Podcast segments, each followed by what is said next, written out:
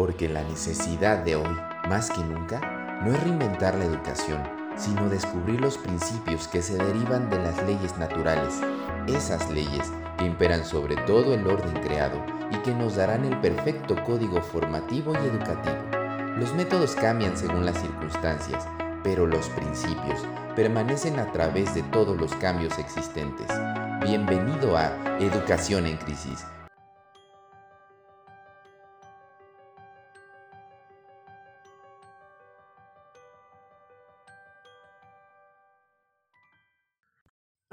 el Señor ha sido muy bueno y fiel que nos tiene por aquí hoy con ustedes. Entonces yo muy contenta, he preparado pues como la, manera más sencilla, más bella de poderles presentar a ustedes un tema que es tan sencillo, pero que se hace difícil por la falta de entrenamiento y por el mal entrenamiento que hemos eh, tenido y que hemos traído. Eh, bueno, yo llevo haciendo diarios de la naturaleza con mis niños hace mucho tiempo, como hace unos siete años más o menos. Iniciamos mm, cuando empezamos con la metodología, creo que fue lo primero que nosotros como familia quisimos como implementar, porque nos parecía hermoso, de mucho valor y no algo tan difícil, y era salir al campo, que realmente parece no difícil, se hace difícil, porque hay que tener una disciplina de salir, sobre todo cuando vivimos en las ciudades, que no tenemos afuera el campo abierto, que no tenemos... Y de alguna manera eso hizo como que valoráramos mucho más eh, esos espacios y que nos enamoráramos de esos espacios. Conocemos todos, conocemos todos los ecoparques, las reservas naturales. Y, y, yo creo que a veces tener las cosas tan, tan pegadas como nosotros quisiéramos, ¿cierto? Que los niños estén las seis horas al aire libre, que sería lo ideal. A veces eso se vuelve eh, como tan cotidiano para nosotros que le dejamos de ver el valor real de lo que tiene, hasta que despertamos y ya nos toca caminar mucha distancia, ver mucha distancia, llevar el almuerzo, el morral, las cosas para poder alejarnos. Y cuando hemos tenido a veces esa oportunidad de tener un jardín, de tener, pues no lo hemos hecho, ¿sí? Cosas tan sencillas que nos enseñan como las dificultades de la vida. Otra dificultad que nos enseñó mucho fue la pandemia, porque la pandemia eh, no podíamos salir. Y estos niños ya estaban acostumbrados, era totalmente silvestres, o sea, ellos tenían que salir a, caminar por, por un bosque que teníamos cerquita, el borde, no en el bosque bosque, pero por un borde. Ellos siempre salíamos a caminar en las noches, cuando nos encerraron tan impresionante que no podíamos ir a ninguna parte. Entonces eso hizo que brotaran muchas ideas y cosas muy lindas y fue empezar a trabajar los diarios de naturaleza en comunidad y a desarrollar otras actividades de otra forma diferente, pero no dejando de decir, no lo vamos a hacer porque es que no podemos salir. Lo hicimos con plantas en la casa, lo hicimos con los insectos que habían en la casa, eh, eh, estudiamos las nubes, el cielo, o sea, toda la parte de astronomía. Todo eso lo hicimos cuando no podíamos salir. También hicimos cuando ya nos permitieron empezar a salir un poquito un estudio y un conteo de todas las eh, flores que habían en los jardines de todo el barrio, de todo nuestro alrededor. Hicimos una como una lista, un checklist de todas las, las especies que había. Entonces no podemos decir como eh, enseñan todos los maestros que, hablan del valor del estudio de la naturaleza, es que tenemos todo por explorar y lo tenemos ahí. Empieza de adentro hacia afuera con las cosas que nosotros tenemos, con las cosas naturales.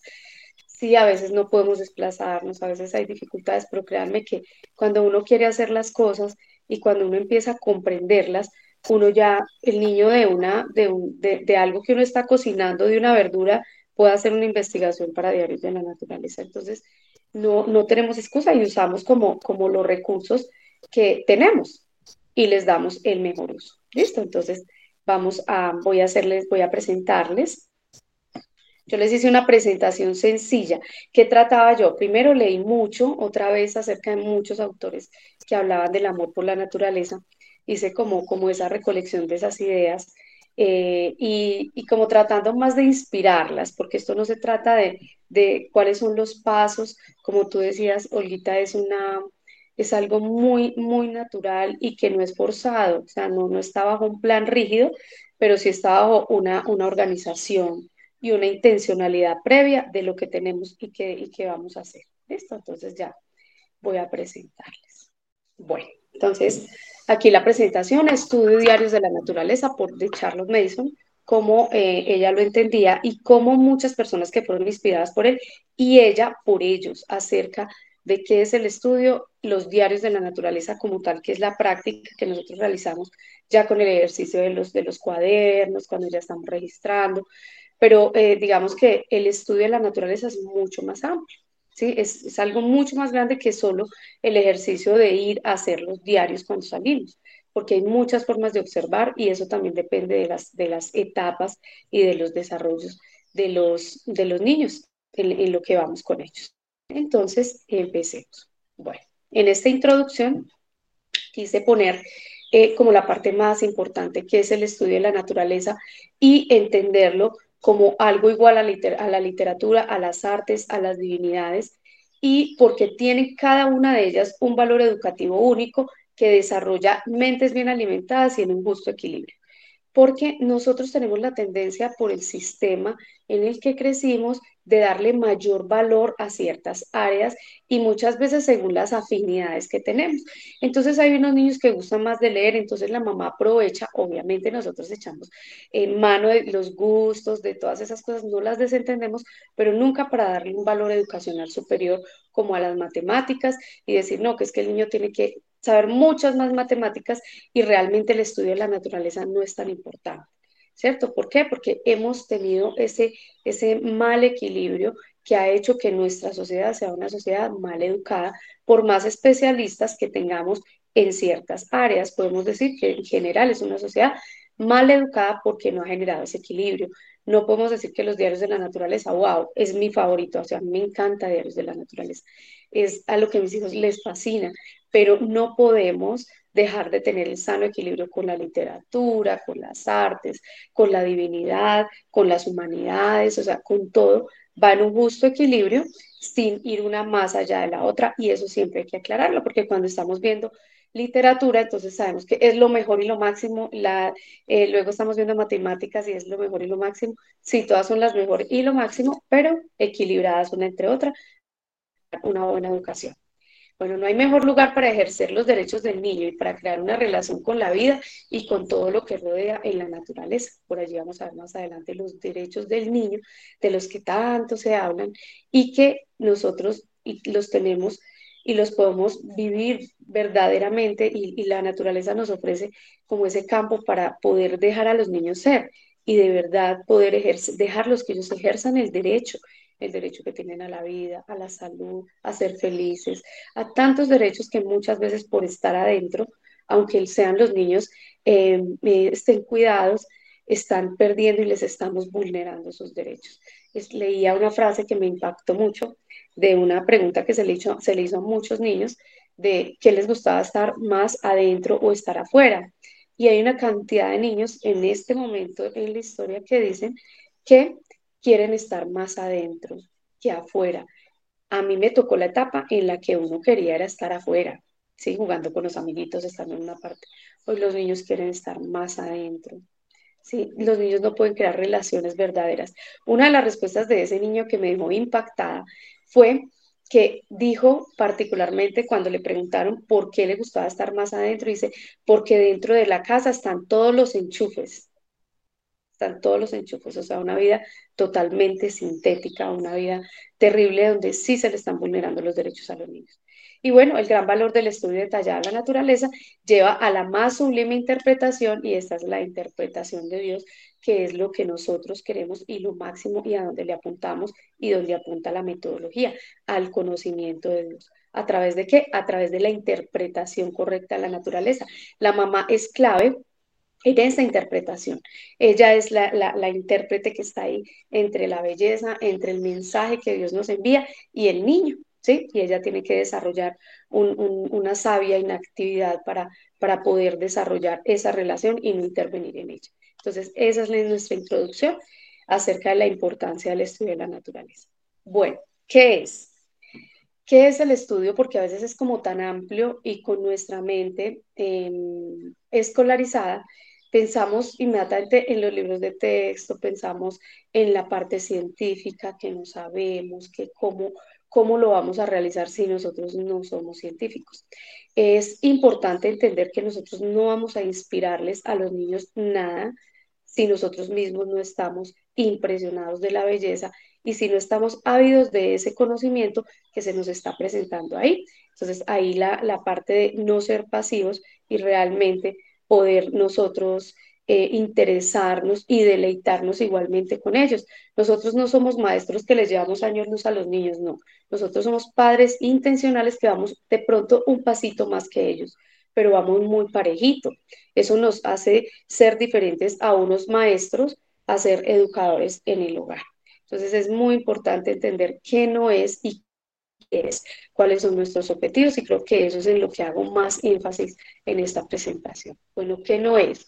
No es una consideración sentimental por los animales y las plantas, que eh, muchas veces eh, escuchamos papás que dicen, no, no, mi hijo ama a los animales, ¿cierto? Él, ama a los animales, pero, pero él prefiere eh, cuidar el perro que al hermanito, ¿sí? Entonces, ¿Cómo así? Entonces estamos teniendo consideraciones erradas y equivocadas, porque son consideraciones sentimentales basadas en nuestras emociones, sin ser pasadas por el filtro de la verdad, por el filtro de la realidad, por el filtro de la moral que necesita todo estudio. Entonces, muchas personas, como los vemos ahora, que son amantes de, de la tierra, de la naturaleza, sin el creador de todo eso, y empiezan simplemente a hacer consideraciones sentimentales hasta llegar al punto de tener aberraciones. Una de las aberraciones más grandes es que eh, empiezan a tener más valor los animales y la naturaleza que el hombre, cuando todo esto está al servicio del hombre, porque él sojuzga la tierra y se sirve de ella, ¿cierto? En su justa medida, como Dios nos lo manda.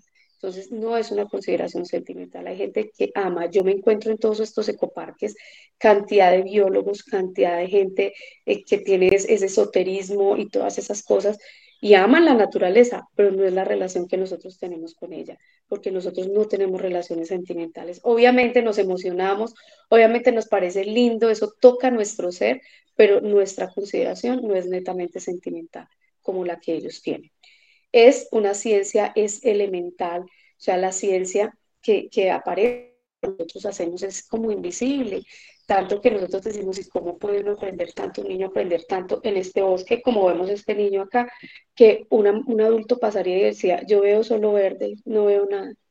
Me ha pasado con mamás, papás, que dicen y, incursionan en el mundo de Charles Mason y empezamos a hacer eh, diarios de la naturaleza y con mucha timidez y con mucha vergüenza me dicen, ven, es que yo no siento o no veo las cosas que ustedes ven, o sea, yo voy allá y no veo nada, o sea, veo cosas, veo hojas, veo tierra, veo piedras, no veo nada más, ¿sí? Y eso es eh, como que se van endureciendo en nuestros corazones, nuestros sentidos, todas las cosas se van como endureciendo por la cotidianidad de ver que tenemos las cosas y porque somos dados a dar por sentadas las cosas pero la ciencia, la verdadera ciencia elemental, la tenemos ahí, ¿sí? Todos los elementos de la naturaleza, todos están a disposición, como diciendo, descúbreme, quiero que me conozcas, quiero que sepas, y la curiosidad de los niños hace que eso haga como un boom. Así que es lo que hace que Diarios de la Naturaleza sea una materia tan importante y tan exitosa. Bueno, eh, no es ciencia elemental, no es eh, simplemente es, mucha ciencia, o sea, está toda la ciencia ahí, pero no es la ciencia elemental que a nosotros nos enseñaron de que simplemente tenemos que aprender, recuerdan los nombres, las partes de la planta, las cosas que, que simplemente eran datos estadísticos. Aquí tenemos la ciencia verdadera, tenemos todos los elementos y tenemos todas las cosas para descubrirlo de manera natural no es simplemente impartir información. Muchas veces nos valemos, incluso nosotros acá en la comunidad, de tener algunos eh, biólogos o personas especializadas, pero tenemos mucho cuidado que no se nos vaya a perder por la parte de la información el verdadero sentido de los diarios de la naturaleza, que es entrar en contacto con una realidad, con la vida, que por ella misma nos va a despertar y nos va a enseñar. Bueno, ¿qué sí es? Es la manera en que se pone al niño en relación con los hechos. Eso sí es lo que nosotros necesitamos. No necesitamos contarle al niño en la casa ni contarle bajo un libro cómo funciona eh, el fuego, eh, cómo pasan tantas cosas maravillosas, la simbiosis que hay entre ciertos animales y ciertas plantas. O sea, eso, eso lo podemos ver en un libro y lo podemos contar pero el niño necesita una relación real con los hechos para poder aprender. Los niños aprenden a través de los sentidos y es necesario, importante que ellos estén en contacto por ellos mismos con estas, haciendo estas relaciones. Recuerden que la educación es la ciencia de las relaciones. ¿Por qué no se aprende lo mismo adentro que afuera? No se aprende porque las relaciones que tenemos internamente no son reales, son ficticias y son sintéticas, y si no, nosotros podemos, y a pesar de otro, vamos a ver, a pesar de todo eso, vamos a ver, hay ciencia, pero no es lo mismo enseñar en un colegio lleno de, cemento, ¿sí?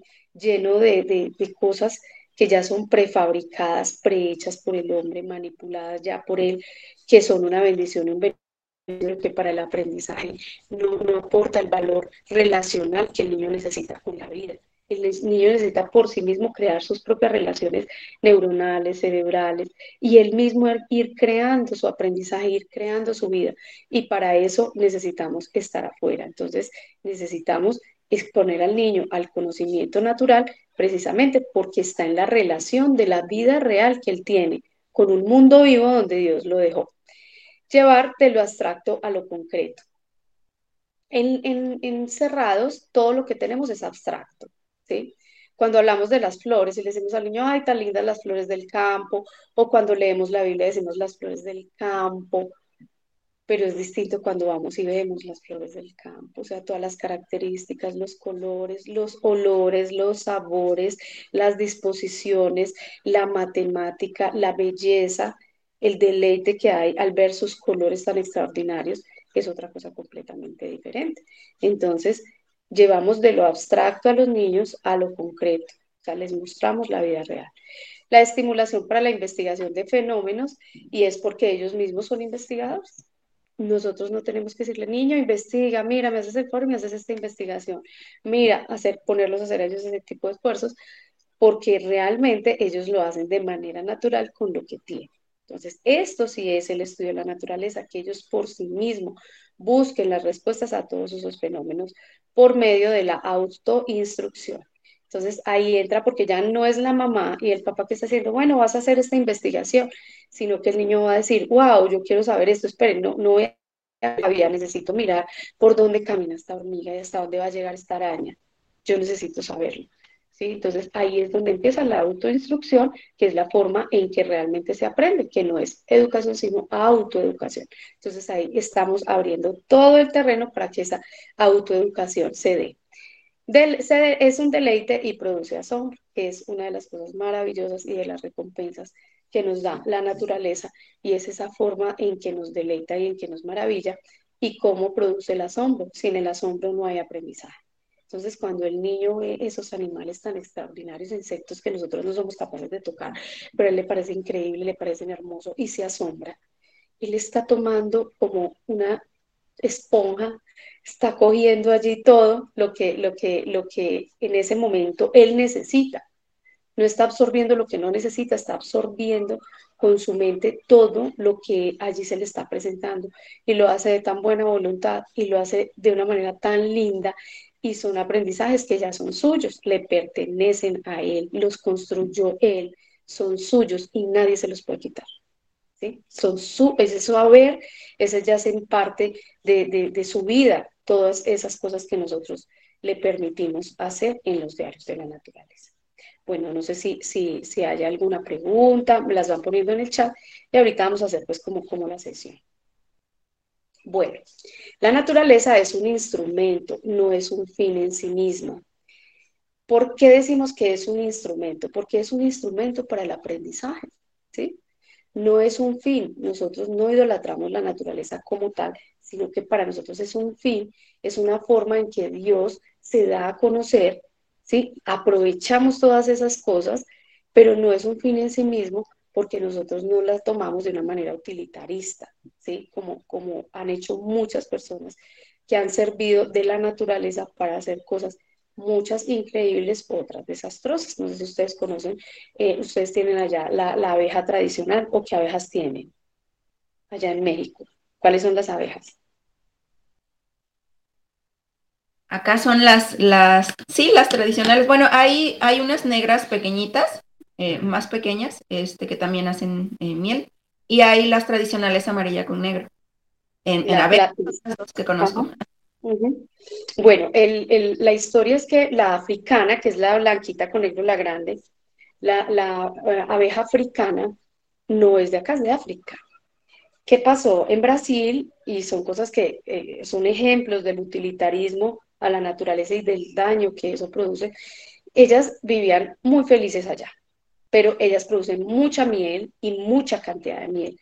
En Brasil a un científico muy famoso eh, se le dio la oportunidad y el gobierno brasileño lo patrocinó para que él empezara a producir, a traer de esas abejas para producir miel y volver a Brasil el productor número uno de miel del mundo, ¿sí? Bajo unas eh, eh, y cosas particulares que ellos querían hacer. Entonces, eso lo trajeron, trajeron muchas abejas africanas de allá para acá. Y esas abejas africanas allá eh, no causaban un daño, pero cuando esas abejas africanas están acá, al no ser su hábitat, causan un daño muy grande. Resulta que esas abejas las tenían guardadas y por error alguien un día, ¡pum!, abrió el cajón y se regaron las abejas por todo Sudamérica. Y bueno, hasta allá les llegaron a ustedes. Acabaron la abeja nativa, que es yo creo la negrita que, que ustedes tienen allá.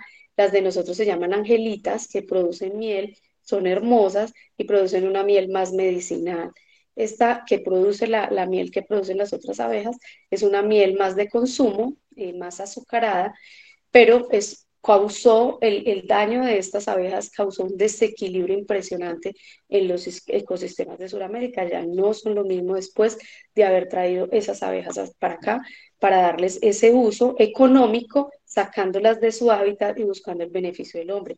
Por eso nosotros no decimos que es un, que es un fin en sí mismo, o sea, vamos a echar mano de ella para sacarle provecho. Obviamente Dios nos dejó las plantas medicinales, nos dejó todo para sojuzgarlo, pero no para utilizarlo de una manera en la que el hombre se sirve sin importar eh, las, las consecuencias de las cosas de una manera como deshumanizada y simplemente como con ánimos de lucro, de poder, de todas esas cosas.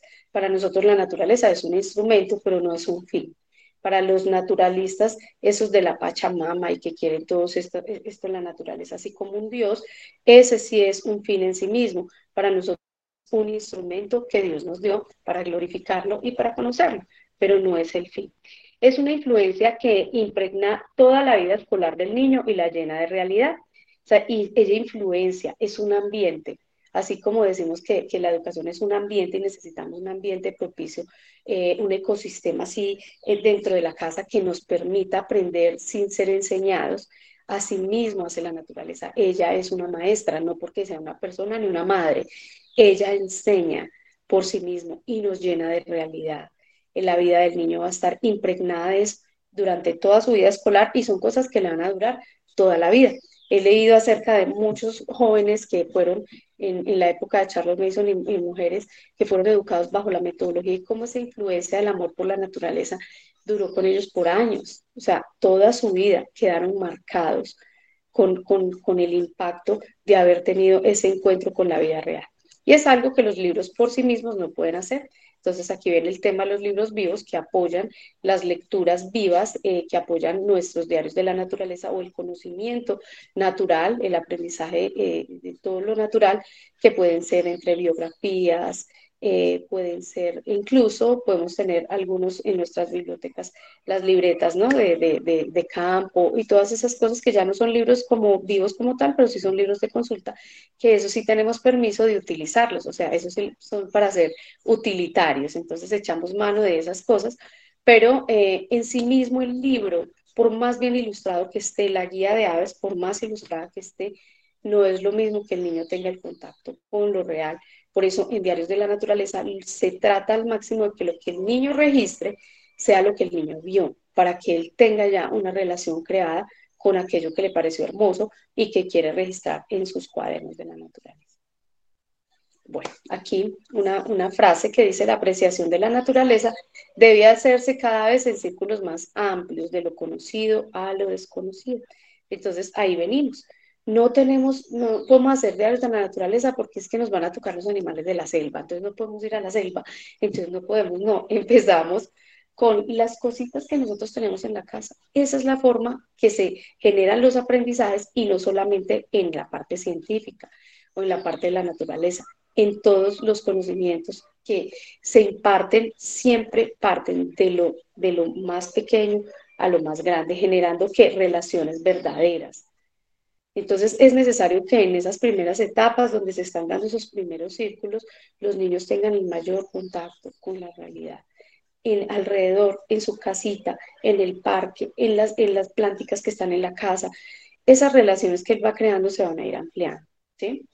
Y son relaciones que son verdaderas, fuertes, y que nos van a dar una base firme para ya la ciencia más sistemática que vamos a tener en el futuro.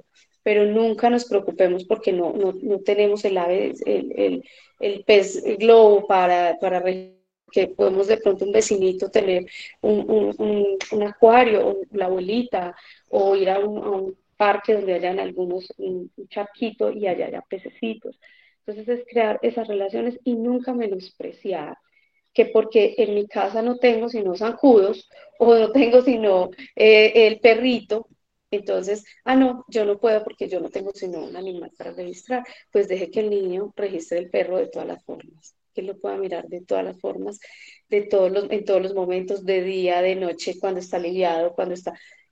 Y eso nosotros no lo podemos menospreciar, nada de lo que nos ofrezca a nosotros el día a día, nuestra vida natural, debe ser menospreciable en, el, en, cualquier aprendizaje. Bueno, bendiciones de la vida al aire libre. Este es como un pequeño resumen de lo que habla Charles Mason en el volumen 1 acerca de lo que es la vida al aire libre. Hablábamos del derecho a la vida y es la preservación de la vida, es un derecho natural del ser humano. Nosotros tenemos como, como creyentes y como, como seres humanos la búsqueda la preservación de la vida. ¿sí? La salud mental, la salud física, e, integrar e integral debe ser la búsqueda natural del hombre. La búsqueda natural del hombre, por acá me quedó mal escrito. Entonces, miremos que simplemente es un derecho a la vida de los niños y nosotras, lo que la vida que tenemos allá afuera es muy grande para salir de nuestros pesados mundos, para salir de nuestras preocupaciones. Yo les comparto que yo tuve alguna vez, hace unos cuatro más o menos años, me enfermé eh, fue una enfermedad muy, muy tremenda porque estaba muy enferma y probablemente ahora, o bueno, seguramente ahora analizo que, que era la falta de, aire libre, era la falta de vida realmente, porque estaba mecanizada en una vida muy, eh, o sea, lejos de, de, las conexiones reales, ¿sí? Entonces eh, me enfermé mucho y entre una de las consecuencias mentales que tuve de esa enfermedad que para mí fue como una reprensión del Señor, fue la pérdida del deleite y del gusto por las cosas. O sea, yo podía estar en el lugar que estuviera y yo no me sentía feliz. O sea, yo no me hallaba, yo no me encontraba, yo no quería estar ahí, si estaba sola o si estaba acompañada con la mejor comida, sin la comida. Y eso es una, una consecuencia mental de la ansiedad, que es la pérdida del deleite para mí fue horrible, pero horrible. O sea, yo decía que no me siento feliz con nada. Eso fue espantoso, pues para mí fue como una pesadilla haber vivido eso. Y empezamos a hacer los diarios de la naturaleza mucho más, eh, yo los venía haciendo, pero, pero tenía una conciencia como diferente de que esto era más para los niños, más para todos ellos, pues yo empecé a involucrarme mucho más no, no en hacer algo diferente porque hacía lo mismo, pero mi corazón y todo estaba más comprometido. Al principio me costaba sentir como, como ese deleite, empecé incluso a caminar descalza, a empezar a, a, volver a tener los olores del campo, los sonidos, o sea, como una rehabilitación total. Y le debo a la naturaleza y gracias al Señor, a los paseos por la naturaleza, que ese deleite regresó a mi vida, me llenó como, como de una tranquilidad, de paz, de gozo por el Señor, de alegría de ver tantas maravillas que Él ha hecho y que yo estaba dejando de ver por estar tan encerrada, estar tanto adentro. Nosotros tenemos que cuidar también esa parte de nuestras vidas porque tenemos un deber de la preservación de la vida y de la preservación de nuestra mente, de nuestro espíritu, de toda nuestra integralidad, de nuestra, de nuestra alimentación, de todo eso, porque tenemos una responsabilidad y tenemos que ser buenos mayordomos. ¿Qué nos ofrece y cuáles son las bendiciones de la vida al aire libre? Entrenamiento en hábitos. Ustedes me podrán decir muchos más hábitos, seguramente, pero aquí vamos a entrenar la veracidad, vamos a entrenar la precisión, la narración, ¿no? La observación y la reverencia por la vida. No solamente por la vida, sino la reverencia por el Señor, la reverencia por el Creador de todas estas cosas. Entonces es una gran bendición. Otra bendición que nos despierta en el niño. No la mamá tiene que despertar, no la técnica que la mamá eh, eh, tenga, no el plan que le dijo la amiga, no lo que leyó en internet. La naturaleza despierta el interés, la curiosidad, el asombro, la inspiración, la investigación. Ella despierta los aprendizajes naturales, como hablábamos ahora. ¿Cuáles? Los niños aprenden a describir, a clasificar, a nombrar, ser una cantidad de cosas que lo hacen de manera natural sin que nosotros tengamos que estar diciendo al niño eh, de una manera más, eh, digamos que natural, más eh, estructurada, decir al niño, bueno, me haces el favor y me clasificas esto. Cuando el niño ahí se está sintiendo enseñado, está sintiendo que, que, que no es algo que él quiere hacer, sino que la mamá o el papá quieren que haga. Allí él lo puede hacer, él clasifica de manera natural. ¿sí? Si tú le pones, él solo pone las hojas, las flores, él hace toda la clasificación, hace una descripción así científica y hace un árbol impresionante que nosotros mismos, ¿cuánto nos tardaríamos haciéndolo por la fuerza? ¿Sí? El nombrar, el nombrar es muy lindo, el nombrar es, em, es algo que se ha perdido porque, porque no conocemos el valor de nombrar las cosas. Cuando el Señor le da ese poder a, a, a Adán y le dice, ve y ponle nombre a todo, o sea, es algo tan bello de, de la autoridad que tiene el hombre de nombrar algo, de que el hombre le dio un nombre científico a algo, ¿cierto? Se exalta la humanidad del hombre y pone al niño en el nivel donde Dios lo puso como la criatura suprema que puede nombrar las cosas. Los nombres científicos son maravillosos. ¿sí? El latín es maravilloso, las raíces latinas son preciosas. Nombrar las cosas le da un rango al hombre por encima de la naturaleza precioso, le da como una identidad y como una fuerza. Ahora, nombrar no quiere decir que yo me tenga que saber eh, técnicamente absolutamente todas las cosas, pero no debemos tener miedo de que los niños puedan nombrar las cosas como se llaman realmente. Ya no es solo la abejita, sino que es la abeja melipona, ¿sí?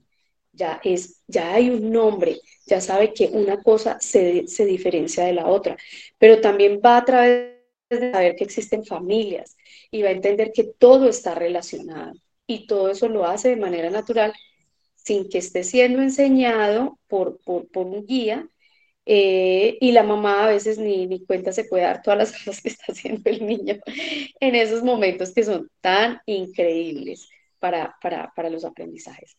Bueno, es el verdadero acercamiento a la ciencia, es la familiarización con los objetos naturales, proporciona un ambiente científico que educa por sí mismo. Entonces ahí la mamá, el papá no tienen que hacer el esfuerzo para que ese niño le gusten las, cosas científicas y todo, para que ese niño salga adelante, para que no, el niño solito se vuelve un investigador. ¿sí? Él es un gran científico que le gusta aprender y lo hace por sí mismo. Y hay otros eh, y muchos más estos son algunos que, quería hacerles como de un recorrido de la, de la vida al aire libre, que son los juegos al aire libre, todo lo que nos ofrecen los juegos al aire libre, los paseos en todo tiempo, las excursiones, las caminatas, todas las cosas que se dan eh, cuando a veces ni siquiera lo estamos esperando. Conocer vidas de personajes maravillosos, porque nosotros aprendemos también de otros y a través de los libros vivos como los grandes científicos que hicieron cosas maravillosas y que son un ejemplo y que Dios los dejó para que nosotros aprendiéramos de ellos, tanto sus prácticas como para los que eh, debemos aprender su piedad y que, les, y que era lo que los inspiraba, no podemos dejar de, de conocerlo. Bueno, ¿cuáles son las pretensiones del estudio de la naturaleza como una disciplina educativa? Para muchas personas aprenden de la naturaleza, pero no de una forma eh, en la que ellos la, engranen a su, parte de, disciplina educativa, sino que pues la estudian por otros motivos. Para nosotros el motivo es ser una disciplina educativa. Una porque genera un interés orgánico y este comienza, comienza en tempranas edades. El interés orgánico es que el niño nace con un interés natural por las cosas creadas por Dios. O sea, es algo que nace con el niño y que la mamá no tiene que hacer. Pero ¿qué pasa? Si ese interés nosotros no lo fomentamos, nosotros no lo llevamos, nosotros no lo soltamos al piso, como nos pasó a muchas con los niños que, que se nos ensuciaban, que qué horrible que toque un pasto, que le va a pringar, que no salga por la noche, y empezamos con todas esas cosas. Eh, e, ese amor y ese interés orgánico nace en las edades tempranas, pero también lo podemos estropear en las edades tempranas. Entonces, un niño que cerró el corazón a estas, a estas cosas, que no le gusta ensuciarse porque le da fastidio, ¿cierto? Entonces, es un niño que luego vamos a tener como que rehabilitar, que va a tocar decirle, que pruebe, que haga, de una manera ya más, más eh, digamos, intencional y forzada para él, porque él desde pequeñito, desde muy chiquito, él no generó esa relación, entonces generó fue una aversión. Por eso en las edades tempranas todo lo que es naturaleza, ese es el lugar para los niños, no es el lugar estar en un jardín infantil, en una guardería, ese no es el lugar para un niño. El niño debe estar por lo menos seis horas al aire libre. Eh, la pretensión es la porque eh, ella educa muchas facultades al mismo tiempo, cosas que en un currículo em, que, que, quiere, o sea, que quiere, por ejemplo, trabajar la mm, curiosidad, entonces va a tener que hacer múltiples cosas y solo va a trabajar curiosidad. Acá nosotros hacemos un montón de cosas, o sea, esto, es, esto no es algo que, que, que, nosotros estamos haciendo deliberadamente, sino que sabemos que nos aporta en nuestra labor educativa. Cosas como que pueden aprender a la vez, al mismo tiempo, haciendo todo, sin que la mamá se esté eh, matando, haciendo un montón de, de, tareas, es educando, como ahora se habla tanto las emociones y haciendo un montón de cosas, de, caritas felices y un montón de cosas. Acá aprende, aprenden los niños todo de una vez, dice, la observación cuidadosa. ¿sí? Ahí está la mamá y el papá ayudándole al niño a tener atención suficiente y el, asombro que el papá muestra y, toda la alegría que él tiene para tener una observación cuidadosa de lo que le está viendo. ¿sí? Una observación cuidadosa. La emoción estética, la emoción estética, hablaba ahorita cuando les hablaba de los lirios del campo, de las aves, del cielo, esa emoción estética, cómo forma la belleza, el sentido de la belleza que el niño tiene, eh, que él mismo va desarrollando, o sea, qué es bello y qué no es bello. Eso lo educamos nosotros. Y la naturaleza nos ofrece una cantidad de belleza estética para mostrarle a los niños qué es verdaderamente bello, para que cuando ellos vengan al mundo y les presenten otras cosas sintéticas, arregladas, cuadradas, y, les muestren todos esos almacenes de, de minisú, de, de, y, de todas esas cosas que, que no, no, no, sirven para nada, son basura realmente, ellos puedan tener una comprensión de qué es bello, decir, no, esto es, esto es sintético, la verdadera belleza es esta, ¿sí? Entonces, esa emoción estética nosotros la estamos entrenando en la naturaleza. La curiosidad, la resolución de problemas, ellos mismos se hacen sus problemas, ellos mismos los solucionan cuando están al aire libre. Eh, la aplicación de la ciencia al ejercicio de la vida. Esa es la, una razón maravillosa, es una educación verdadera. Cómo en el ejercicio de la vida nosotros podemos aplicar la ciencia, la ciencia al servicio del hombre, cómo la hacemos nuestra, para qué nos sirve, porque Dios nos la dejó. Y eso lo podemos encontrar muy claramente en los alimentos que nosotros eh, consumimos. ¿sí? ¿Cuál es el sentido? ¿Cuál, ¿Cuál es el sentido de la ciencia al servicio en el ejercicio de la vida? Y otra parte muy linda de, eh, en, en, nuestra disciplina educativa es que podemos aprender con simpatía. Aprendemos, eso le enseña al niño aprender con alegría. Y eso no lo va a llevar solo en la parte de diarios de la naturaleza, sino que eso lo va formando en él para que en todas las áreas él pueda creer y pueda aprender de la misma forma en que cree, ve y aprende en los diarios de la naturaleza. Estas son algunas de las cosas que pretenden y que nosotros decimos, ¿por qué nos sirve como una disciplina educativa?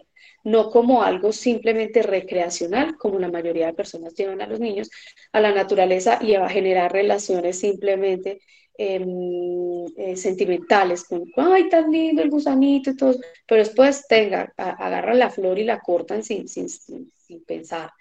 Entonces, no tenemos ese tipo de relaciones, nos sirve a nosotros como disciplina por estas y muchas razones más que ustedes van a encontrar.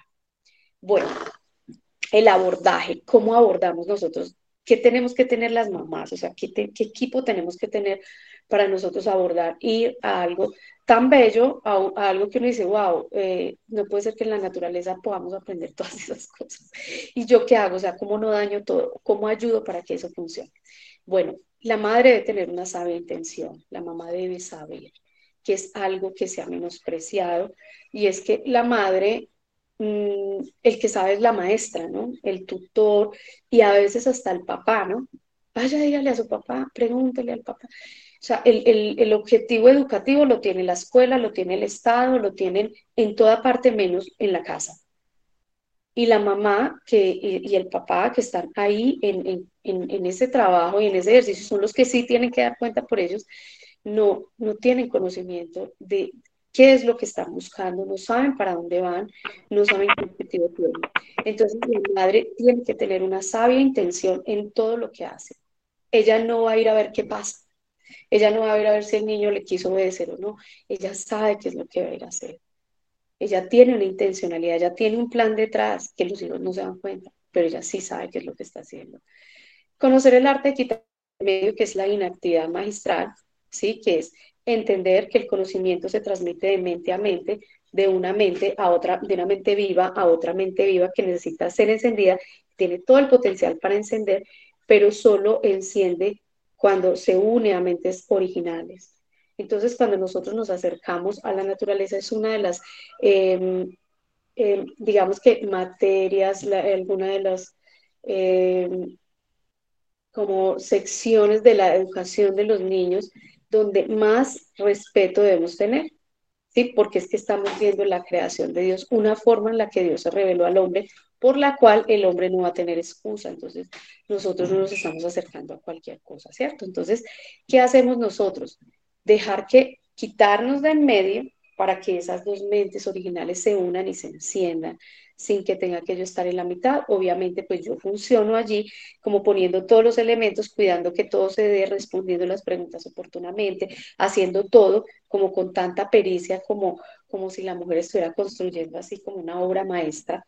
Eh, está atenta de todo, pero deja que el milagro del, del aprendizaje que le, que le corresponde y que le pertenece a Dios llegue hasta el niño sentido de reverencia, precisamente por lo mismo, porque estamos hablando de una forma de revelación de Dios que si bien en sí misma no salva, ella apunta a Dios, pero en sí misma sí juzga cuando el hombre no quiere a Dios, ¿sí? Eh, calma y sabiduría para responder las preguntas. O sea, la mamá debe ser una mamá que sabe quién es y que no está preocupada porque el niño dijo, hizo una pregunta que ella no tenía ni idea, entonces ahí mismo a meter a buscar, pues como todo lo científico de qué me dijo el niño, hay que tener calma, hay que saber responder preguntas, hay que saber hasta dónde llegar, saber qué decir, que hay cosas que no se dicen, que hay momentos en los que uno puede esperar. Entonces eso también trabaja el carácter de la mamá, este abordaje, ese es el punto, el, punto no es el dibujo solamente, eso tiene su, su, forma, por eso se da muy natural, pero aquí es donde está el secreto, en la mamá, en cómo abordar esas cosas. Eh, lo necesario para el desarrollo tranquilo de la actividad, la mamá prevé que va a llevar, que van a pintar, que van a hacer, qué libros, si van a leer algún libro, si van a hacer alguna cosa, dependiendo de la actividad y, lo extensa que sean. Em, ella tiene todo lo necesario. ¿Sí? Ella tiene todo lo necesario, ella llevó su mantica, ella llevó su almuercito, ella llevó las acuarelas, de tal manera que cuando estemos allá no vamos a empezar, ay, se nos quedó la cartuchera, entonces ya no podemos hacer nada, ¿sí? Porque eso estropea todo. Igual, si se nos quedó la cartuchera, ya nos toca hacer otras cosas diferentes y ser creativos, pero ese no puede ser como, como, el, el como la, la, regla para nosotros, sino que el niño debe vivir eso de una manera maravillosa, o sea, donde la mamá le recrea todo de una manera que él solo está abierto, está listo para aprender. Y realmente hacer esas cosas es muy lindo, poder tener y organizar todo ese plan, eh, que no es nada más que el carácter, la sabiduría, el entendimiento de una mamá, para que todo lo demás ella no vaya a ser un obstáculo, sino que permita que el niño tome lo que necesita, porque él puede hacerlo sin necesidad de que yo vaya a decirle cada cosa y le vaya a decir, eh, eh, en, una, como si estuviera leyendo de un libro, todos los significados de todas las cosas, cuando él mismo puede empezar a crear esas propias relaciones. Bueno, el tema del diario de la naturaleza como tal. Es muy sencillo. Los diarios de la naturaleza son, como lo dice Ruskin, una especie de aula descubierta, un museo divino. Es ir al museo divino, hallar deleite, mirar, eh, llevarlos a ellos a que admiren cosas que, que son bellas, que valen la pena ser vistas, que nosotros mismos nos admiremos. Realmente en todos los escritos que leí acerca de diarios de la naturaleza, hablas del padre y de la madre, no del niño. El niño no tiene ningún problema. Somos nosotros los que atrofiamos y los que venimos ya con los traumas, los que venimos ya que no permitimos que los niños se asombren. De hecho, son las mamás, no vayas a tocar eso, no vayas a hacer eso. Y si bien la naturaleza también nos enseña ese terror, que tenemos que tener cuidado, que no podemos tocar todo lo que vemos, pues les hemos creado y les hemos castrado la posibilidad de que ellos vayan a ese museo divino y se deleiten. ¿sí? El diario los diarios de la naturaleza es eso, es caminar, es ver, es observar un museo divino, cuando uno va a museo así, el más famoso de las obras de arte eh, eh, del barroco, uno va con los ojos abiertos, mirando los colores, los detalles, cómo se ve lejos, de cerca, qué significa, qué, sí, pero vamos a la naturaleza y así no vemos sino verde, nos ponemos a jugar con el celular y, ¿sí?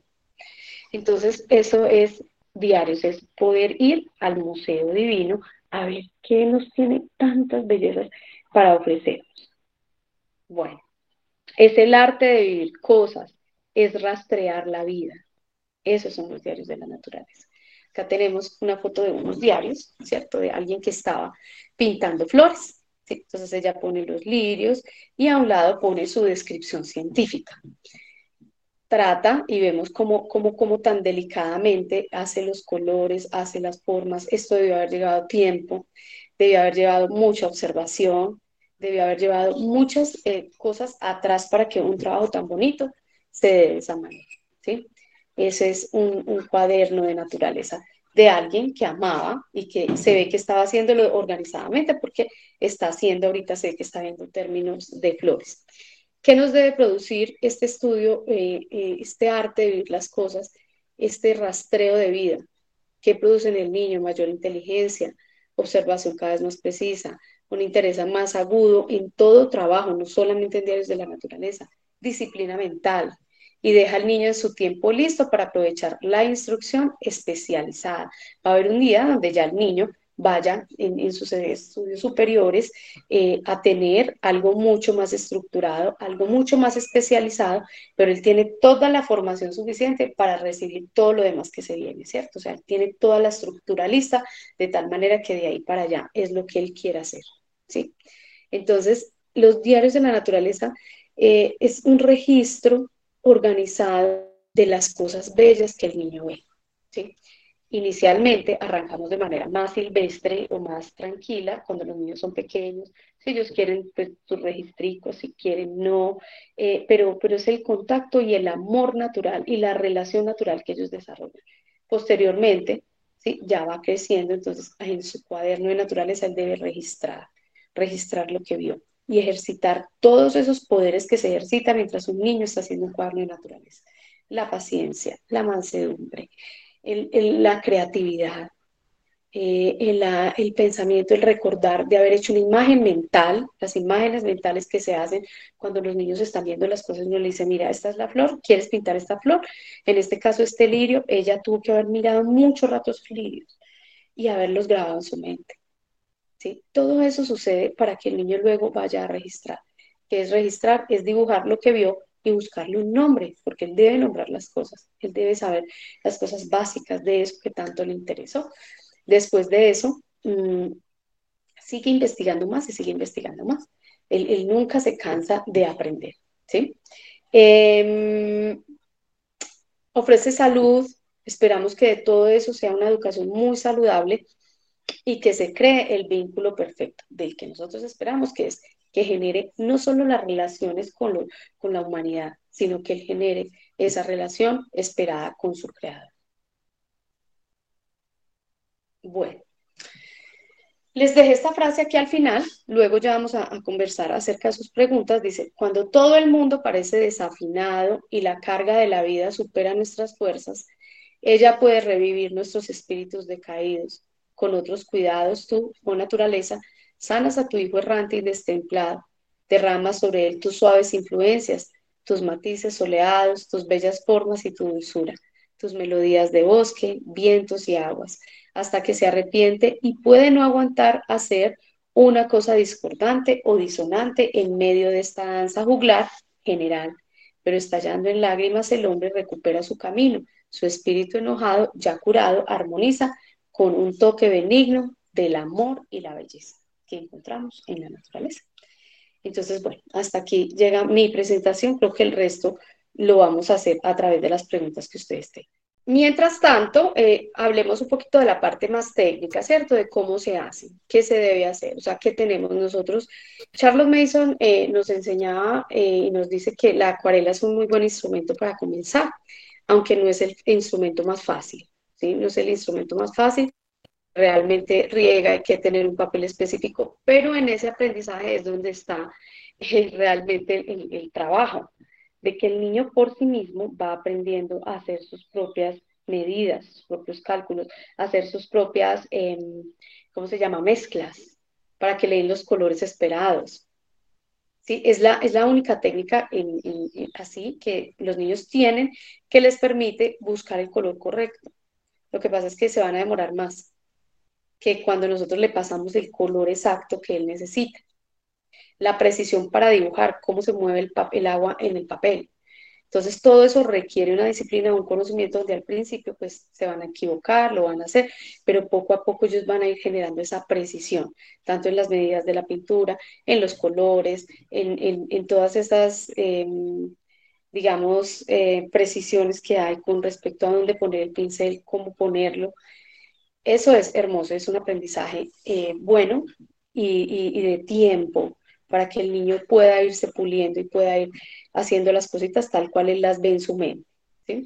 Pero es libre, podemos utilizar cualquier tipo de, papel, cualquier tipo de un lapicero, o sea, para eso no tenemos un límite. Lo que sí buscamos es que se pueda registrar lo más veraz que el niño vio.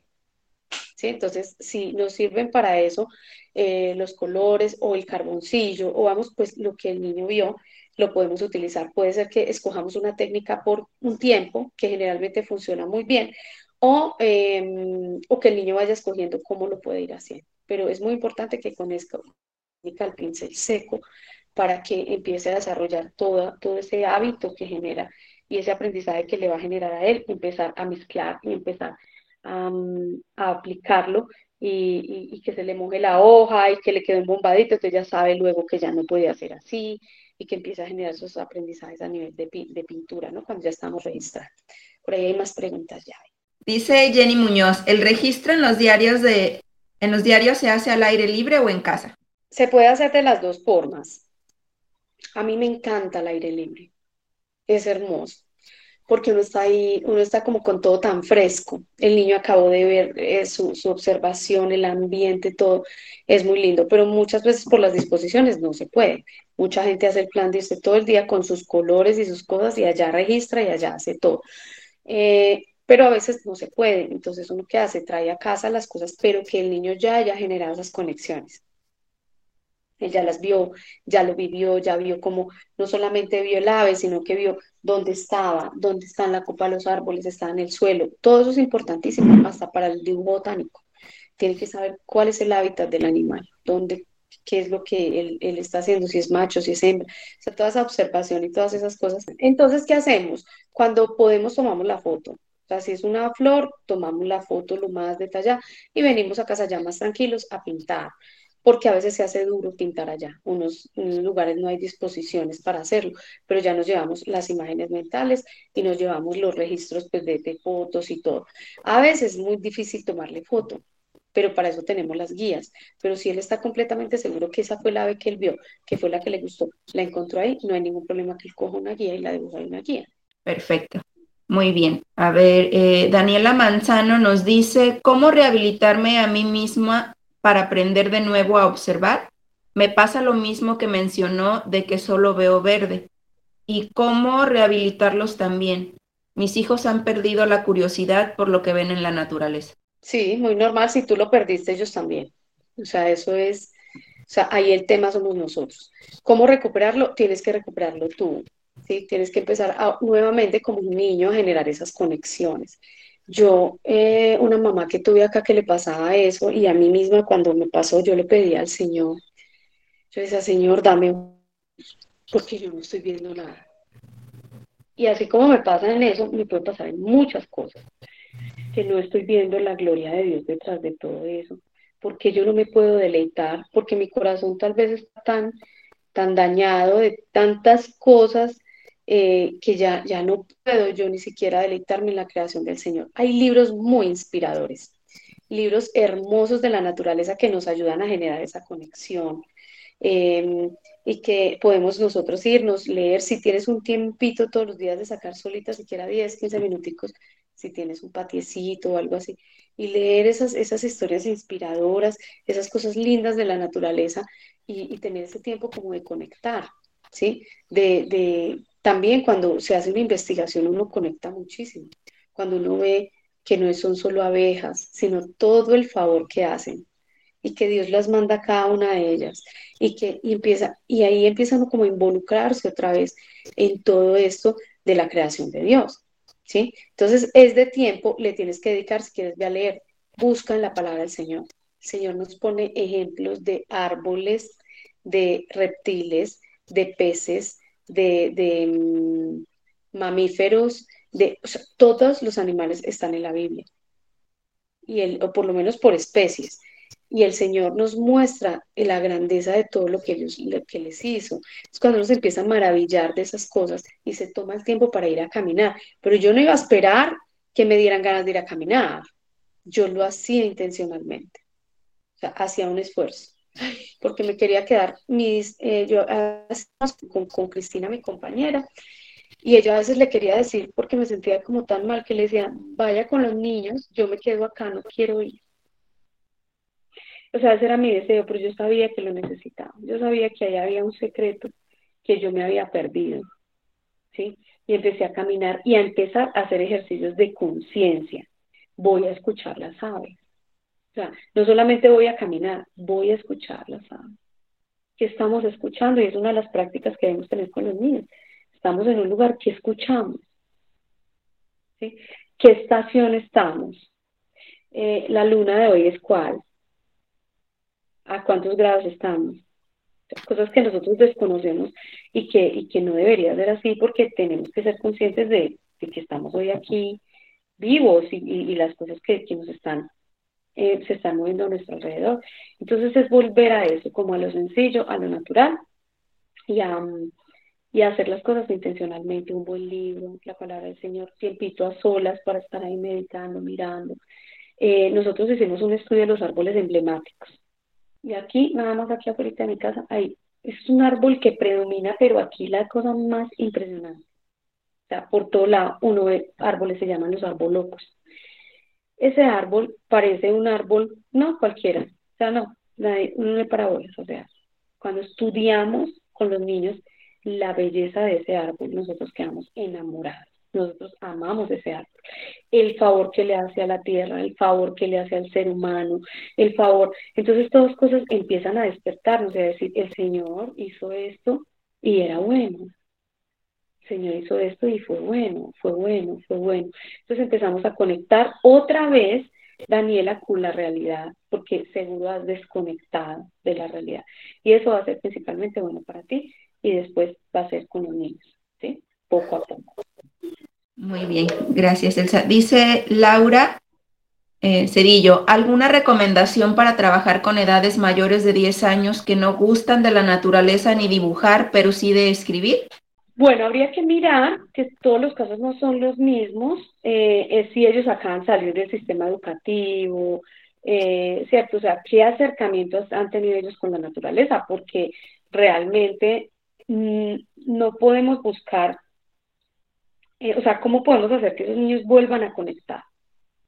Y probablemente no va a ser, va a ser como volver a empezar con un niño pequeño, como una rehabilitación, o sea, nos toca volvernos atrás, vamos a empezar a caminar, vamos a hacer un, vamos a buscar las hojas, vamos a conocer las disposiciones de hojas, los tipos de hojas, vamos a hacer manualidades con hojas. Ahorita, gente, personas que, que celebran en, en estas fiestas hacen manualidades maravillosas, con cositas de la naturaleza, con cosas hermosas, eh, pintan, hacen, y hay que volver a conectar. Si ellos perdieron eso, no se trata de trabajar sobre lo que ya hay, toca devolvernos para volverlo a hacer. Eso va a llevar tiempo, va a llevar paciencia, y de pronto te cuesta un poquito de disciplina con ellos, para que ellos se vuelvan a, vuelvan en sí otra vez al inicio, es decir, como borrar todo ese chip y volver a lo que ellos verdaderamente son. Eh, les gusta escribir, aprovechar que les gusta describir las cosas de la naturaleza, pero sin perder el tema de la observación, porque es que la observación es fundamental. Nuevamente vengo, dice, no, es que mi niño no le gusta observar, pero mi niño le gusta dibujar. Em, no puede ser, no existe un buen pintor si no es un buen observador. Y no puede existir un buen escritor si no tiene veracidad sobre lo que escribe. Entonces necesitamos desarrollar todos esos hábitos, así nos toque devolvernos. No importa, no importa. En estos días hablaba con un papá que el Señor lo ha hecho consciente del peligro, no solamente, bueno, que están corriendo en los colegios, sino el daño intelectual que le están haciendo a su hijo. Y ya el niño va a entrar a 11, o sea, al último grado, para graduarse. Y entonces decía, yo lo quiero sacar y que haga educación en casa. Entonces yo le decía, usted es tan lindo, tan valiente, que la mayoría de los padres cuando tienen los hijos en 11 no hacen eso. Dice, no, ya terminó ahí, que acabe. Entonces dijo, si me toca volver a empezar, todo esto yo vuelvo y lo empiezo. No me interesa. Pero yo no voy a permitir. Ahora que veo, que me estoy dando cuenta, que mi hijo eh, pierda todo eso que de alguna manera la escuela le robó. Entonces, podemos eh, hacer eh, ideas de recomendaciones, ¿no? Es volver a empezar. Esa es la única. A partir de qué edad se puede iniciar por aquí? A Mariel, ¿sí? Ah, sí. Entonces, desde que nacen. Entre más pequeños ellos hagan las conexiones naturales con con todo lo natural es mucho mejor. O sea que no vamos a empezar a hacer un diario de la naturaleza como tal, pero sí una exposición a la naturaleza. Una de las cosas que no sé si a ustedes les tocó que las mamás nos decían era que los niños no se podían sacar por la noche, que les daba gripa. El aire nocturno es el aire más puro que hay de todo el día. El aire de la tarde, noche es un aire espectacular porque la naturaleza y todo se renueva. Entonces uno se está está respirando el mejor aire. Muchos de nosotros dejamos los niños adentro o ni siquiera salimos porque es que de pronto el frío nos va a constipar. Obviamente, pues eso depende de la estación y del tiempo y de la responsabilidad, pero siempre eh, podemos tener contacto. Un bebé tan hermoso que es cuando lo sacan al aire, al frío, a recibir frío, que los llevan tan lindos por ahí, son, es que está recibiendo frío y está bebecito, esos son sus diarios de la naturaleza. O sea, es ponerlo en contacto cuando él toca el agua, cuando le ponemos la tierrita, los piecitos en la tierra, cuando él empieza a experimentar todas las texturas que le ofrece el mundo natural, es maravilloso. O sea, que desde que nacen es la respuesta. Bueno, darnos recomendaciones de algunos libros que comentas. Bueno, en Amplify, cuando ustedes entran, hay muchas recomendaciones y libros que hay allí. Eh, por ejemplo, nosotros leímos uno muy lindo que se llama La telaraña de Carlota, que es bellísimo, no sé si lo han leído, que es muy, muy lindo. Eh, tenemos los em, que lo leían en la época de Charles Mason, se llama Parábolas de la Naturaleza. Hermosos, son parábolas, pero con la naturaleza. Hermosísimos. Y así, bueno, hay muchos más que me puedo ir acordando y les puedo ir recomendando. Y de pronto con Olguita le voy mandando algunos nombres de libros, pero ustedes mismos pueden buscar. Hay muchos libros que acercan la naturaleza. Por ejemplo, para los niños del libro de la selva, aquí en la comunidad lo estamos leyendo. El libro de la selva, el 1 y el 2 son libros hermosos que nos dejan ver la naturaleza y nos, nos ponen esa, esa cara amable y, y como, como uh, tan, donde los niños aprenden de forma tan voluntaria. Es recomendable hacer el uso de exposiciones de plantas o invernaderos para observar elementos de la naturaleza, claro. Si tienes un vivero, llévalos. Ahí pueden hacer un, un recorrido viendo todas las, todas las flores, las formas y, y ya después que ellos hayan tenido ese contacto dependiendo de las edades, puedes hacer cuál es la parte de la flor, o sea, la parte botánica, puedes trabajar eso también si quieres. Eh, una pregunta que no me han hecho y es, la, es, es cómo llevar los temas ordenadamente. Charles Mason recomienda llevar temas ordenados, más no inflexibles. Entonces, por ejemplo, en este término vamos a ver los peces, otros vamos a ver los reptiles, otros vamos a ver, ¿cierto?, por trimestres, donde uno hace énfasis en ese conocimiento, pero uno nunca deja de ¿sí? Entonces, Charles Mason tiene unas guías en, en, en, Charles Mason, en Amplify Online, donde aparecen pues como los, las cosas a estudiar durante el año y cómo se amplía casi hasta dos, tres años y luego vuelve y se repite y se repite y se repite. Y no puede ser una camisa de fuerza, ¿sí? que el niño solamente vea eso, no vea nada más. que siempre él está observando eso, otras cosas, otras cosas. Bueno, inspiración de grandes eh, científicos. La mayoría de grandes científicos que han existido en la historia son cristianos, no ateos, como, como lo, lo tiene hoy el mundo. Recurrimos a esas cosas, a esas historias, como lo hicieron, esos testimonios tan hermosos de cómo ellos hicieron cosas maravillosas y las hicieron para la gloria de Dios. ¿sí? Y esos son nuestros padres en las ciencias. Nuestros padres en la ciencia, el 98% son creyentes de Dios. Y esta es una muy buena oportunidad para complementar a través de los libros vivos, eh, biografías de gente increíble que sirvió al Señor a través de la ciencia.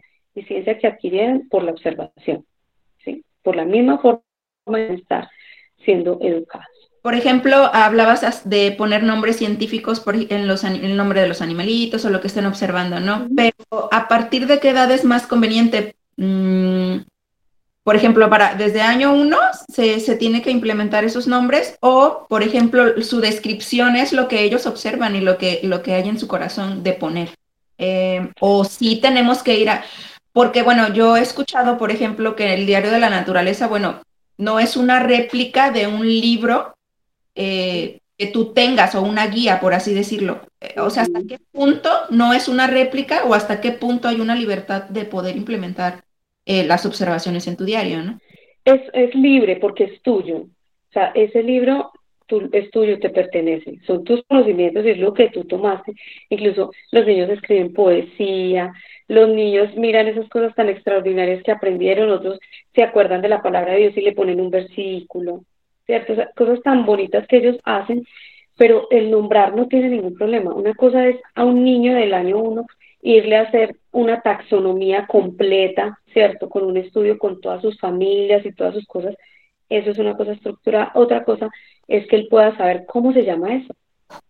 Mm, ah. derecho que tiene. Es como cuando le enseñamos a los niños pequeños y no les decimos la parte del cuerpo que es, ¿sí? Hay que decirle el nombre porque tiene un nombre y darle un nombre a las cosas eh, tiene un, un, valor educativo y moral muy grande. Ahora, que le tenemos nosotros miedo porque son unos nombres científicos largos que nosotros nos cuesta aprendernos, al niño no, le fascinan le fascina, le fascina aprendérselo y entonces cuando él ya lo llama ya no dice la paloma, sino que inmediatamente le va a decir el nombre científico. Entonces decir un nombre no tiene ningún problema y es bueno que él aprenda que las cosas tienen un nombre, ¿sí? Es bueno que desde el principio la aprenda, pero quiere decir que ya pongamos taxonomía, vamos a hacer no sé qué un montón de cosas, el árbol, no, no, es, eso va pasando con el tiempo, pero puede sentirse en la libertad de hacerlo con él. Por ejemplo, cuando uno, una especie de ave ya el niño no dice, estoy pinte un pájaro, ¿sí? sino que él ya dice, eh, sonotricha capensis. Eso que le está diciendo a él, que no es solamente un pájaro, que ese pájaro tiene familias, que ese pájaro tiene características que no tiene ningún otro, ¿cierto? Que pertenece a un grupo, a una relación grande, cuando nosotros damos el nombre. No es un pajarito. Los niños eh, que no, no están bien entrenados, que ven, ven pájaros, nosotros no vemos pájaros, nosotros vemos aves con su clasificación y su exactitud.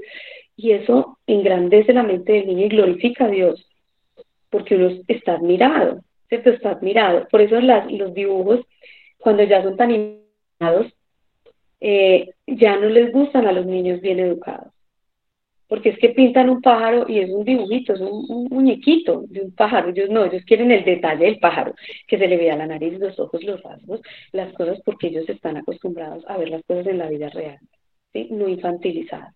Asimismo con los nombres, no es el pájaro, ese pájaro tiene una familia. Y un niño de seis años está en capacidad de entender eso, de cuatro y de cinco. Tiene unas capacidades impresionantes. En el tema de nombrar, ¿listo? Quiero que quede como claro allí. Consigan todas las guías que ustedes tengan, mariposas. Yo tengo mariposas de Colombia, tengo libros de, de, de toda la bifauna colombiana, de mi zona, ¿sí? Ustedes las pueden descargar por internet, hay aplicaciones, ¿sí? Ese, ese, o sea, elementos para nosotros poder reconocer, guías de aves, ojalá sea una guía física para que se la puedan llevar, que cuando vean una ave la puedan buscar y, describirla y, clasificarla. Em, pero siempre, en, cuanto a guías y, libros de texto, hay, solo que deben ser buscados en su zona local. Porque recuerden que aprendemos de adentro hacia afuera. Entonces primero buscamos lo local y después nos vamos a abrir a, otros aprendizajes. Acá dice con qué frecuencia se debe hacer esta actividad, mínimo una vez a la semana. ¿sí? Todos los días deberíamos estar observando la naturaleza, todos los días deberíamos estar pasando tiempo fuera al aire libre, pero digamos que la intencionalidad de diarios en la naturaleza, por lo menos mínimamente, debe ser un día a la semana, sacarle una tarde o una mañana ¿sí? porque hay que dedicarle tiempo al caminar, a observar, a deleitar. ¿sí? Generalmente eh, muchas familias lo que hacen es que se van y llevan el almuerzo, almuerzan donde están y se están todo el día. Yo soy una vez que nos gusta hacer ese, ese tipo de salidas una vez a la semana como mínimo, pero entre semana trabajamos porque traemos el, el, el ave o lo que vamos a pintar y lo traemos y lo vamos trabajando. Seguimos saliendo y teniendo las caminatas nocturnas en lo posible.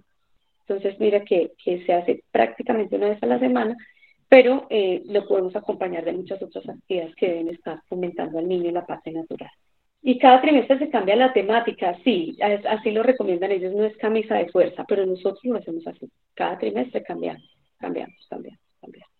Para alcanzar a ver todo, todo, todo, y luego volvemos y damos la vuelta. Y volvemos y empezamos. Por ejemplo, a mí me, pasó que cuando empezamos eh, a, tratar de hacer los diarios de la naturaleza, eh, mi niña no, no, quiso utilizar las acuarelas porque me decía, es que me queda muy feo, etcétera.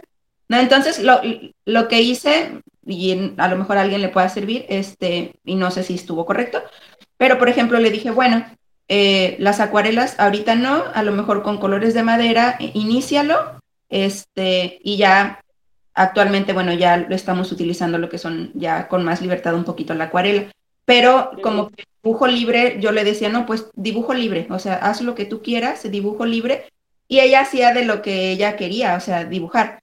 Eh, pero en cuanto a la, eh, o sea, pero de, de, otros temas, por así decirlo, en cuestión de naturaleza, ella trabajó con colores de madera al principio. Está bien, es correcto, no debe de ser así, este, ¿Tú cómo, qué recomiendas de acuerdo a la, experiencia que tú tienes? Digamos que los niños deben estar en contacto con las acuarelas. O sea, no les quitemos el privilegio de que mantengan agua, acuarela, que hagan sus, o sea, que ellos hagan sus mezclas, saquen sus propios colores y saquen sus propias conclusiones de cómo no se hacen las cosas. Ellos se frustran porque nos ven a nosotros también que no nos podemos equivocar en nada. Equivocarse es parte de los aprendizajes y ellos en diarios de la naturaleza cuando tienen que pintar se van a dar cuenta de eso. Porque muchas veces ahí se cometen errores que a uno le toca borrar, devolverse, a veces le toca volver a empezar, ¿sí? Y eso hace parte de la educación del carácter. La acuarela, te cuento que es tremenda, porque muchas veces lo puede hacer a uno volver a empezar, ¿sí? Si uno no la conoce bien. Pero entonces cuando uno mancha con negro y no puede borrar, ya, se perdió el papel, se perdió lo que yo llevaba, aprendo a que por mí mismo, a que el negro es un color que, que borra todo lo demás, entonces tengo que usarla con mucho cuidado. Si toca volver a empezar, pues volvemos a empezar. Por eso empecemos por cosas pequeñitas, no vamos a irnos a hacer una obra así por cosas pequeñitas mientras vamos experimentando, mirando eh, las mezclas de los colores y pones este con este. Y eso a ellos les encanta, cómo el agua cambia colores, y todo eso. O sea, no, los, eh, no, los, no les quitemos ese privilegio a ellos de trabajar con la acuarela, pero hay momentos, sí, hay momentos en los que ellos trabajan mejor con colorcito y, otros momentos en los que trabajan con carboncillos y tienen como esas preferencias. Entonces, sin dejar esas preferencias, no abandonemos la acuarela, porque la acuarela sí tiene un valor en sí misma y una es esa, la paciencia que hay que tener para poder em, sacar algo bello y que sea y que corresponda a la realidad. A mí le pasaba que buscaba un verde y encontrar un verde en esas mezclas era dificilísimo para pintar un ala de un ave. Que ese no es el verde, es que ese no es el verde. Y luego llegamos a la conclusión, papi, es, o sea, tenemos que hacer lo mejor que podamos con lo que tenemos. No nos da ese verde porque no tenemos ese tono. O sea, el tono de las cosas reales nunca lo vamos a poder tener en los colores de pintura, nunca. ¿Sí? Entonces, todo eso educa el carácter de ellos y educa también el de nosotros. Por eso, no le quitemos el cuerpo a lo que nos parezca un poco más difícil, porque allí también hay un valor educativo. Eh, bueno, ¿qué tipo de papel se necesita para pintar con acuarela? Tiene que ser un, un papel acuarelable, se llama así, papel acuarelable, entre más grueso pues menos, menos se moja y aprender a manejar el, la cantidad de agua que se le pone. Eh, otras veces se moja todo el papel y se templa. Eso tiene muchas técnicas, pero digamos que nosotros no templamos papel. Sí compro papel grueso y tratamos de, de manejar bien el, el tema del agua, de que no le escurra tanta agua para que se seque más rápido y no me encoque el papel. Bueno, eh, varias cosas aquí para, no, para, para anotar. Uno, yo tampoco sé dibujar. Y otra noticia para ti, el 98% de las personas que salimos del sistema educativo decimos que no nacimos para dibujar y que no sabemos dibujar. ¿sí? ¿Por qué pasa eso? Porque somos mal enseñados, ¿sí? porque somos mal educados. Charles Mason nos quita ese velo de los ojos y nos dice, no existen malos dibujantes ni malos pintores, existen malos observadores no nos enseñaron a observar. Yo he hecho el ejercicio y cuando me he puesto a observar detenidamente un ave en una guía y yo empiezo sencillamente con el hábito de la veracidad a hacer lo mismo que hay ahí, pues de pronto me va a tardar el tiempo, un poquito más de tiempo, pero lo logro hacer. Yo antes, igual que tú, decía, no, es que yo no sé, yo no sé igual, yo no sé si no sé el palito y las cositas. Pues resulta que sí, somos malos observadores. Cuando empezamos a desarrollar esos hábitos, empezamos a mirar que las mamás pintan lindos. Ustedes vieran las mamás de la comunidad de nosotros como pintan de hermosos. Y las todas eran igual que tú. O sea, yo no sé, yo no sé de pintar, yo no sé dibujar. Pero cuando se sentaron a probar por ellas mismas, que eso sí se podía, han sido ejemplos maravillosos para sus hijos. Porque ahora pintan muy hermoso ellas y pintan muy hermosos sus hijos. Luego ellos van desarrollando algunos más destrezas y de pronto uno de mamá no se vaya hasta, hasta el otro lado de volverse un gran pintor, pero sí se puede probar uno de que uno sí puede. O sea, tenemos esa capacidad y como la, nuestro cerebro es plástico y tenemos la oportunidad que Dios nos dio de mejorar muchas cosas, así estemos adultos, entonces sí puedes hacerlo.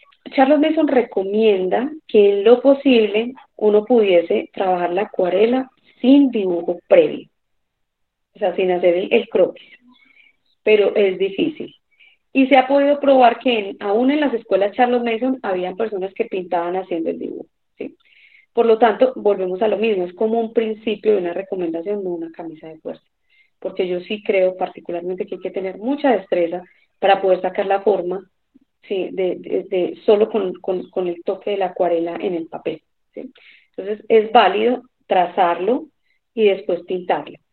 ¿sí? Es válido. O sea, se hacía así, aunque ella recomienda que ojalá sea de la otra manera, pero, pero se hace, es, es un poquito complicado. Eh, que la chiquis esté integrada en las actividades, maravilloso, ¿cierto?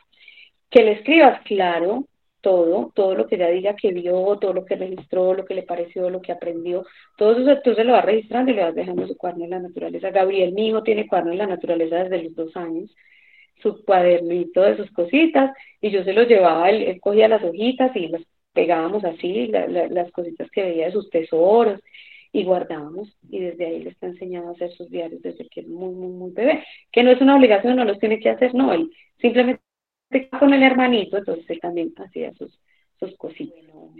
Le gusta recolectar piedras, flores, animales, hojas, pero la invitación es solo observar. No, no, no, no, uno puede recolectar todo lo que quiera siempre y cuando uno no tengas que arrancar. Claro, ellos se vuelven tremendos recogiendo piedras, eh, hojas, se vuelven expertos, hacen cosas maravillosas con ellas. No, es observar con respeto, pero pues yo no voy a ir a arrancar la rosa porque la voy a ir a, registrar, ¿cierto? Pero sí puedo coger hojitas, puedo coger piedritas, o sea, todo lo que sea en equilibrio, respetuoso con la naturaleza. Las acuarelas pueden ser de cualquier tipo, digamos que yo para, el niño más grande utilizamos acuarelas más finas. Y utilizamos un poco más profesionales porque mi hijo ya pinta un poco más, más, mucho más detallante, necesita más variedad de color y necesita mejor calidad en los tonos. Pero al chiquito yo le compraba acuarelitas de esas así baratitas. Después busqué otras intermedias porque habían unas que ni siquiera salía el color. Entonces el niño se desesperaba porque no se les ve bien el color. En cambio hay otras que son como intermedias que sí nos permite que se vea el color y no sean tan costosas como, como las otras. Entonces, sí, las acuarelas, dependiendo de la edad, no le vas a dar un niño de 10, de 8 años unas acuarelas baratas, de esas que no pintan nada porque se desesperan. Las acuarelas otras las dejamos así para que los niños vayan como aprendiendo a adiestrarse y a, y a, y hacer sus cositas. Nosotros, Charles Mason tiene un principio y es que nosotros eh, lo, cuando le damos a los niños las cosas, les damos muy buenas cosas, o muy buena calidad en las cosas. Pero tenemos que tener un sabio equilibrio con nuestras posibilidades económicas. Uno siempre le va a dar al niño lo mejor que puede con lo que tiene, ¿cierto?